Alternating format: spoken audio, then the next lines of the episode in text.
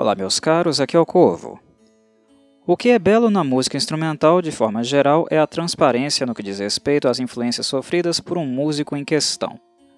Como é seu ouvido musical, como pensa e compõe música, o tom, quais artistas do passado habitam espiritualmente sua sonoridade. Isto é de uma beleza e honestidade pouco vista em outros gêneros musicais visto que no estilo instrumental, um músico não tem muitas oportunidades para se esconder ou camuflar o que está fazendo. Pelo contrário, o holofote está totalmente sobre ele, e nós, ouvintes, o escutamos e o avaliamos nota por nota. É parte do cotidiano dos apaixonados por música instrumental a busca por novos álbuns que realmente apresentem traços identitários. Por mais que haja integridade na forma e esta pouco nos engane acerca de suas origens, é tarefa árdua criar música que se descole do passado e aponte para o futuro. Ser músico instrumental, neste sentido, é muito difícil, pois além do nível de exigência das composições ser mais elevado, acompanha o músico uma necessidade intrínseca de definir sua própria identidade, de ouvir a própria música e perceber a si mesmo nela, do mesmo modo que acontece na frente do espelho. O quarteto D-Drive, fundado em Osaka, é o representante japonês que convive com este desafio desde 2009, quando publicou seu primeiro trabalho autoral independente, chamado Something to Drink. Passando pelos álbuns Accelerator, em 2011, e R, em 2015, a trinca inicial lançada exclusivamente no Japão, a guitarrista das Rosas Azuis, Yuki, sempre acompanhado por seu mentor e sensei Seiji, e pela baterista Chiiko, teve um pouco mais de uma década para crescer musicalmente e experimentar epifanias. E junto com o novo baixista, Toshi, os três membros fundadores finalmente conseguiram, em 2019, uma oportunidade para mostrar ao restante do mundo quem eles são. Experientes, calejados, donos de seu próprio jogo, foi nestas condições que o Ocidente finalmente conheceu o mar instrumental gracioso, potente e implacável da D-Drive. Quando pensamos em automobilismo na Terra do Sol Nascente, empresas como Honda, Toyota, Subaru, Nissan, Mazda e Mitsubishi logo nos vêm à mente. A D-Drive, musicalmente, é como o ronco dos motores top de linha de cada uma dessas fábricas. Como Seid mesmo diz, o que a The Drive cria é o driving rock. Ouvi-los é como imaginar que você está dirigindo um carro na estrada na velocidade do som, a sensação de conduzir um titã japonês e levá-lo ao extremo. Isto é o driving rock, que por sinal é pouco recomendável para se ouvir no trânsito, porque as melodias e o punch são tão contagiantes que a vontade de pisar no acelerador se torna difícil de controlar. Seiji formou a banda com Yuki, que na ocasião era aluna dele em uma escola de música em Osaka. A baterista Chiiko se formou no mesmo lugar, por sinal, e estamos falando de instrumentistas que estudam e escrevem músicas de forma erudita, mas que ao mesmo tempo não deixam que sua virtuose e talento natural tornem as composições distantes das zonas de prazer auditivas dos ouvintes casuais. Na verdade, as músicas possuem ganchos, que têm como função propiciar uma rápida assimilação por quem escuta, identificando as principais características da faixa após poucas audições. Entretanto, estes ganchos, normalmente representados por riffs de guitarra e baixo, são úteis apenas para o ouvinte não se dispersar e manter assim a atenção necessária para aquilo que vem em seguida, que são os solos, as dobras das guitarras gêmeas, e as impressionantes mudanças nas assinaturas de tempo de Yuki, Seiji e Shiiko. D-Drive é hard rock, D-Drive é heavy metal, mas D-Drive também é, indubitavelmente, progressive music. A diferença é que, ao contrário de muitos músicos instrumentais, a banda não deixa que esses gêneros se sobressaiam isoladamente.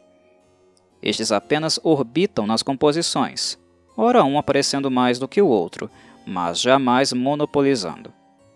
E a resultante desta forma de pensar dá origem a instrumentistas de versatilidade impressionante, que nos passam a sensação de que podem tocar qualquer coisa. Seiji é amante do rock e do metal dos anos 80 e 90.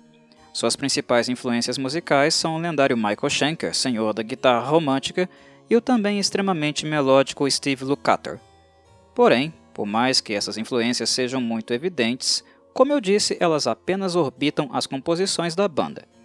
Na D-Drive todos têm voz, o que é irônico quando nos damos conta que a música deles não tem vocais.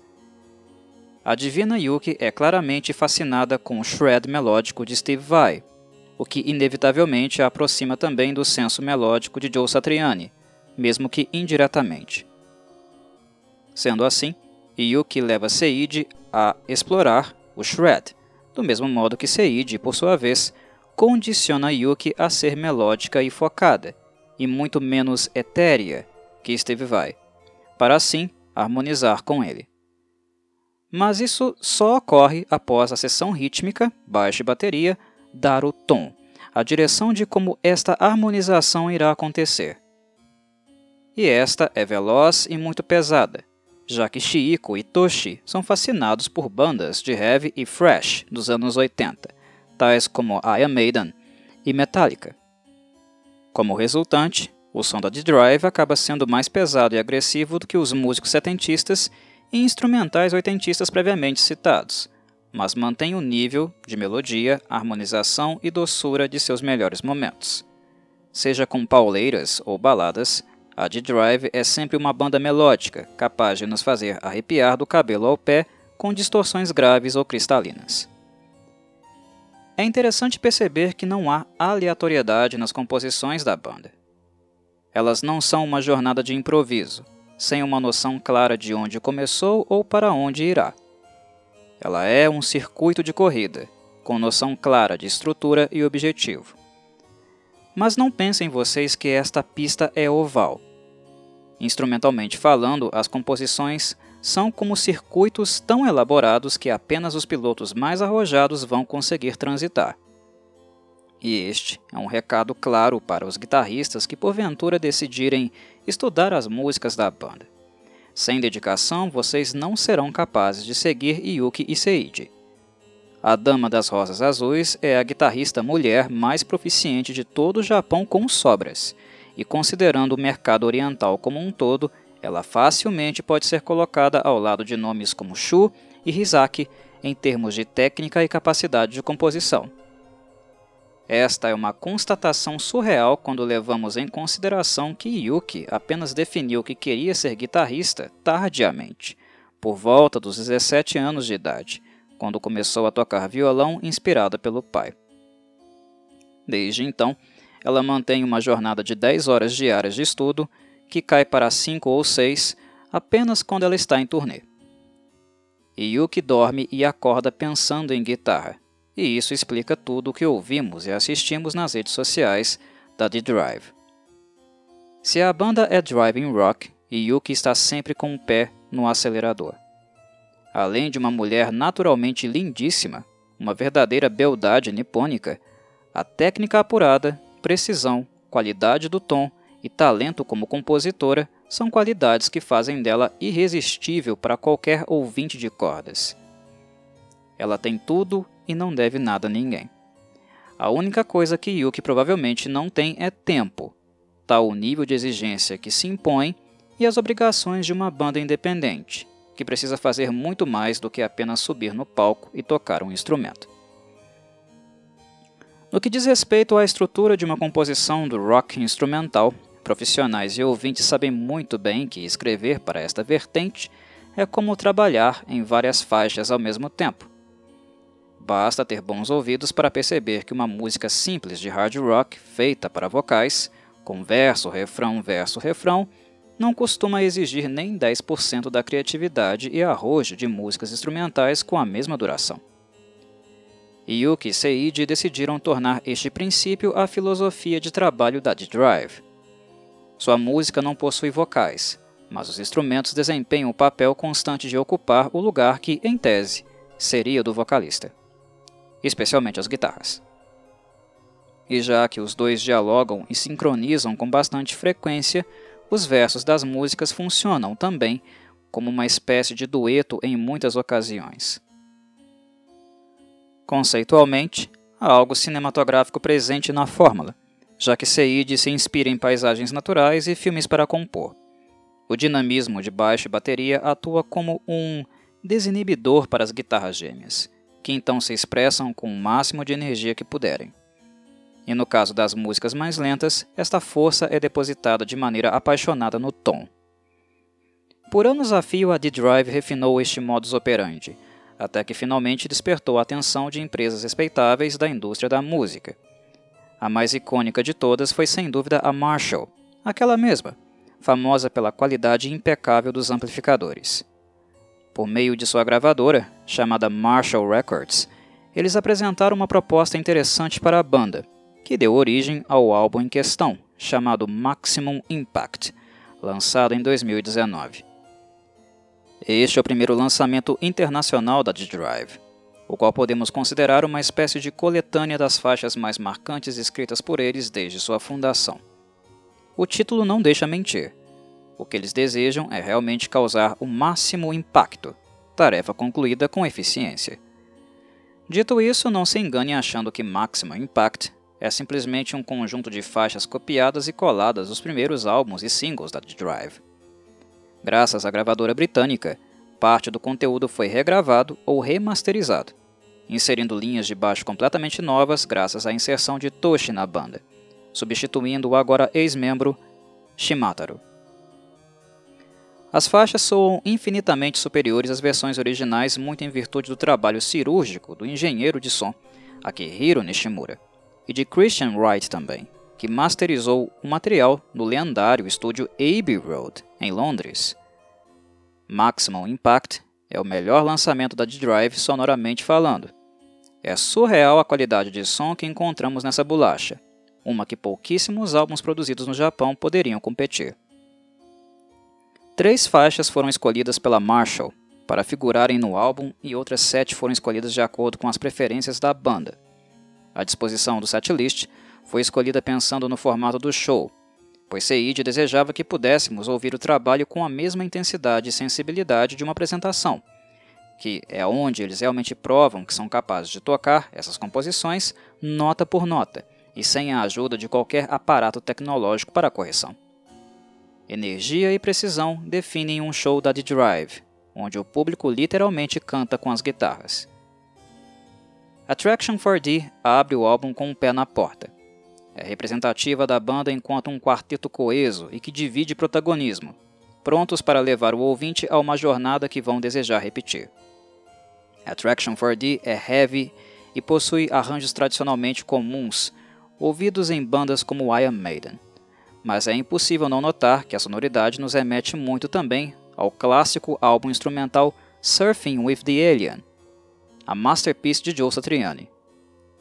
A base sólida, o andamento, as dobras por meio de palhetada e tapping, tudo isso nos remete ao bom e velho Joe, mas com o peso e agressividade característica do Maiden. M16 é ainda mais agressiva e até um pouquinho dark. Chico espanca a bateria sem dó nem piedade. Embora a composição tenha seus momentos melódicos e de full shred, o acento está sem dúvida nos graves. O ouvinte irá se divertir com uma característica bem típica da banda, o comportamento de colocarem os instrumentos para responderem uns aos outros, como se estivessem num jogo de perguntas e respostas. Cassis Orange, terceira faixa do trabalho, volta o acento novamente para a melodia, mas desta vez com ainda mais sofisticação. É nesta composição que a D-Drive enfaticamente demonstra ao ouvinte sua intenção de fazer as guitarras atuarem no papel que poderia ser de um vocalista. Porém, embora tenha muita coisa a dizer, as guitarras não falam sozinhas, já que Toshi começa a ter mais liberdade para brilhar e demonstrar um timbre delicioso de baixo, que justifica a decisão da banda de contar com ele. O álbum segue com Lost Block, definitivamente o momento mais progressivo do álbum. Esta é uma das faixas instrumentais mais saborosas e interessantes que o Japão produziu em décadas, sem exagero. O início se dá com uma camada de teclado para criar o clima épico, seguido pela entrada das guitarras com timbres limpos. São elementos que servem como a ignição para o ataque dos riffs que logo aparecem. com quebras constantes nas assinaturas de tempo. O estilo nos remete muito ao Dream Theater e o modo como John Petrucci escreve música. Lost Block é uma composição que comunga de um estilo bastante similar da era Images and Words, o que fará os fãs de Dream Theater sorrirem de orelha a orelha. Chico se destaca principalmente no modo como usa o chimbal, muito agradável. Tal adjetivo define muito bem o sentimento dos ouvintes, pois a vontade que dá é de colocar a faixa para tocar ininterruptamente. É um prog que oferece muito musicalmente, mas jamais se tornando maçante. Sem falar que é prazeroso igualmente ouvir e ver Yuki concentrada e com foco total no que está fazendo, tal o nível de dificuldade de Lost Block. Gekirin demarca a metade do trajeto com uma verdadeira machadada sonora. Baixo estridente, riffs enfurecidos e muito punch. Esta é a faixa para os verdadeiros bangers baterem cabeça como se não houvesse amanhã. E depois de tanta energia extravasada, a sublime cinematográfica e romântica balada Unkind Rain nos conduz a sete minutos de uma Yuki absurdamente inspirada, demonstrando por que Steve Vai foi um músico tão referencial para ela. Esta é a música mais lenta do álbum, que procura por valorizar mais o tom do que a velocidade. É com ela que irão perceber que, além de trabalhar velozmente em cada milímetro do braço do instrumento, Yuki jamais abre mão de um bom vibrato, e do uso da alavanca sempre que esta oferecer extensão e equilíbrio para as notas. Gradation nos surpreende com uma introdução acústica, mas que dura muito, muito pouco. Exalando positividade, logo somos conduzidos a riffs elétricos que nos remetem ao clima festivo dos anos 80. Espirituosidade é palavra-chave em Gradation.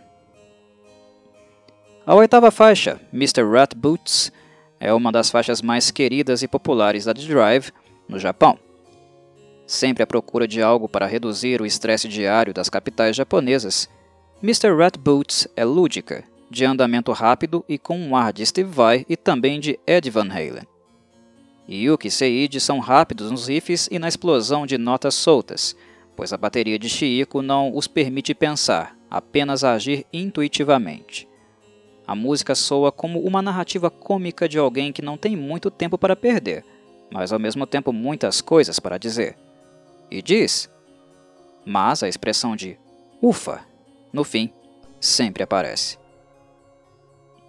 The Last Revenge é uma composição que já nasceu clássica em meados de 2016, e para mim, esta é uma das principais no sentido de nos ensinar o que Seiji entende como driving rock a introdução transborda beleza com licks limpos e adocicados, mas logo que os riffs centrais surgem, apresentam muita solidez. The Last Revenge é a música das dobras. E Yuki e Seiji estão sempre sincronizados de forma tão impecável que ficamos com a impressão de que ambos podem ler a mente um do outro. É como se o metrônomo tivesse se tornado parte do seu relógio biológico. E finalmente, para encerrar o álbum com chave de ouro, a banda convida o ouvinte para exaurir toda a energia restante na furiosa Screwdriver. O baixo galopante de Toshi é o que dá o ar da graça, e as guitarras tentarão, nos minutos seguintes, sobreviver a esta imposição através dos riffs mais graves que puderem produzir.